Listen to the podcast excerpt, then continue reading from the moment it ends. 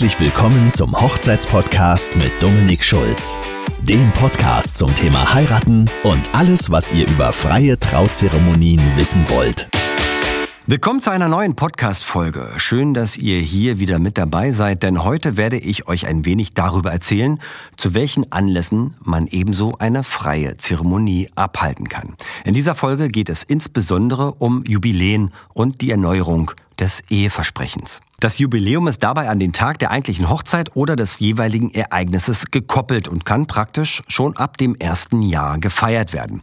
Jedes Jahr hat auch seine eigene Bezeichnung und die ist auch manchmal regional unterschiedlich. Im ersten Ehejahr spricht man zum Beispiel von der papiernen Hochzeit. Im fünften Jahr ist es die hölzerne oder wenn aus der Ehe noch keine Kinder entstanden sind, auch die Ochsenhochzeit. Zum zehnten Jahrestag wird die Rosenhochzeit, die silberne nach 25 Jahren und die goldene Hochzeit nach 50 Jahren Ehe gefeiert. Danach geht's natürlich noch weiter. Wenn man 70 Jahre verheiratet ist, feiert man die sogenannte Gnadenhochzeit. Im Jahr 2017 hatte ich das große Glück, die Gnadenhochzeit meiner eigenen Großeltern miterleben zu dürfen, die 1947 geheiratet haben. All die Jahre dazwischen haben natürlich auch ihre eigenen Bezeichnungen und da gibt's tolle Begriffe wie zum Beispiel die Kronjuwelenhochzeit, die Lumpenhochzeit, die Perlenhochzeit, die Engelshochzeit und wenn man die 100 Jahre voll bekommt, darf man die Himmelshochzeit feiern.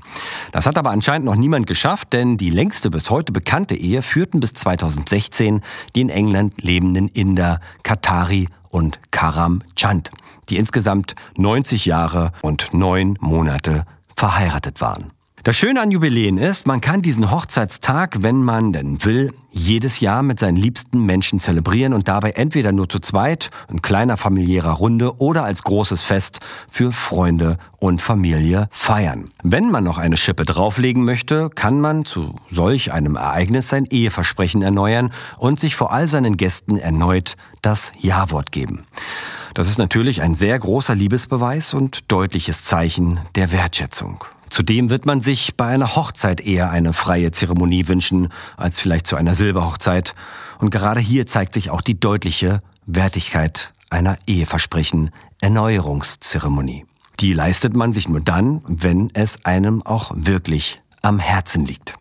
Das Interessante daran ist, dass man viele Elemente aus dem Leben des Paares integrieren kann. Rituale, die sich auf gemeinsam erlebte Dinge aus der Vergangenheit beziehen, Lieder, die früher einen großen emotionalen Wert hatten und vielleicht schon lange nicht mehr gehört wurden und vielleicht auch Überraschungsgäste, Freunde von früher, die man schon lange nicht mehr gesehen hat und so weiter. Etwas ganz Besonderes wird es immer dann, wenn Kinder oder Enkel ihren Eltern oder Großeltern eine solche Zeremonie schenken und das feiernde Paar damit komplett überraschen. Diese Überraschungen sind, wie man sich denken kann, höchst emotional und mit keinem materiellen Geschenk vergleichbar. Meine erste Eheversprechenzeremonie war eine goldene Hochzeit in der Nähe von Berlin. Und die beiden wussten absolut nichts von dem, was ihre Kinder für sie geplant hatten. Also hörten sie aus meinem Munde ihre Geschichte, soweit die Kinder die Infos für mich zusammentragen konnten, und erlebten damit ihr gemeinsames Leben praktisch innerlich noch einmal. Das ist das Besondere an der Zeremonie, denn wann oder wie oft denkt man im Alltag oder im Leben denn wirklich zurück an die Zeit vor so und so vielen Jahren und lässt sein Leben Revue passieren? So gut wie nie. Und daher ist diese Zeitreise auch immer sehr emotional, egal ob man überrascht wird oder selbst entscheidet, das Ja-Wort zu erneuern. Dazu kann man natürlich auch Lieblingslieder aus der Vergangenheit einbauen und ob diese dann live gesungen werden können oder abgespielt werden, hängt davon ab, worum es sich dabei handelt. Wenn die Möglichkeit besteht, nehmt einen Sänger oder eine Sängerin, denn der emotionale Wert durch das Live-Erlebnis ist mit Musik aus der Dose überhaupt nicht vergleichbar und bringt eine noch deutlichere Wertschätzung. Ist natürlich immer auch eine Preisfrage, aber mittlerweile bieten viele Redner und Rednerinnen ihre Zeremonien auch mit Gesang an oder kennen zumindest gute und preiswerte Musiker. Ausgesprochenen Fans der klassischen Musik kann man zum Beispiel auch ein Streichquartett spendieren oder einen tollen Pianisten oder Hafenspieler oder ein Chor und so weiter. Wenn aus der eigenen Familie oder dem Freundeskreis jemand singen kann und sich traut, ist das natürlich das i-Tüpfelchen auf dem Jubiläumskuchen. Das Eheversprechen kann neben der großen Familienfeier aber auch ein sehr intimes, im kleinsten Kreis oder auch nur zu zweit stattfindendes Ereignis sein. Nicht selten entscheiden sich Paare nur für sich selbst und vor sich selbst ihr Gelöbnis zu erneuern. oder einer der beiden überrascht seinen Partner damit. Dazu geht's meist an tolle, ganz besondere Orte, vielleicht im Urlaub am Strand, auf einem Boot, Leuchtturm oder in besonderen Locations, die für die beiden eine wichtige Bedeutung in der Vergangenheit hatten. Was es bedeutet, sein Eheversprechen zu erneuern, das entscheidet jedes Paar für sich selbst und nicht selten wird das auch regelmäßig wiederholt. Wenn ihr euch fragt, ob ihr euren Partner damit überraschen wollt, solltet ihr euch immer auch darüber im Klaren sein, wie derjenige so generell auf Überraschung reagiert. Dabei kann man eine Zeremonie auch so gestalten, dass der Partner nicht zwingendermaßen erneut Ja sagen muss, falls er vor allen anwesenden Gästen nicht emotional die Hosen runterlassen will. Ihr kennt euren Partner oder eure Eltern, Großeltern gut genug, um einschätzen zu können, ob sie so etwas vertragen oder eher nicht.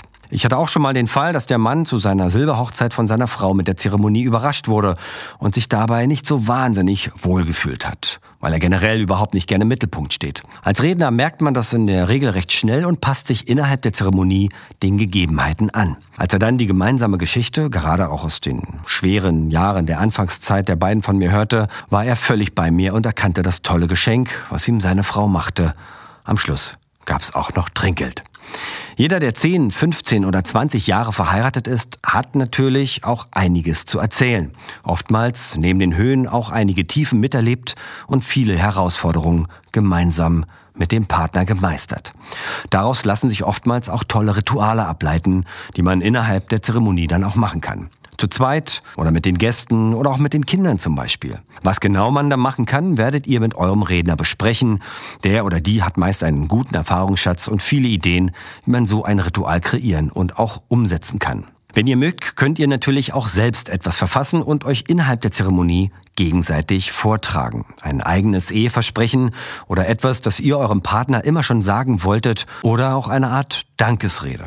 Überhaupt wäre es hier innerhalb der Zeremonie auch schön, wenn Familienmitglieder und Freunde kleine Beiträge beisteuern würden und vielleicht die ein oder andere Geschichte aus der gemeinsamen Vergangenheit erzählen. Wie ihr seht, gibt es unzählige Möglichkeiten, sein Ehejubiläum zu gestalten und dabei alle Menschen einzubeziehen, um sie an diesem besonderen Tag auch mit dabei zu haben. Wenn ihr Fragen zu einzelnen Themen habt oder etwas detaillierter besprechen wollt, wie man so eine Erneuerungszeremonie gestalten kann, dann meldet euch gern bei mir. Dann mache ich daraus demnächst eine weitere Podcast-Folge. Ich hoffe, ihr hattet mit der heutigen Folge Spaß und sie hat euch einige neue Erkenntnisse gebracht. Ich würde mich freuen, wenn ihr in der nächsten Folge wieder mit dabei seid.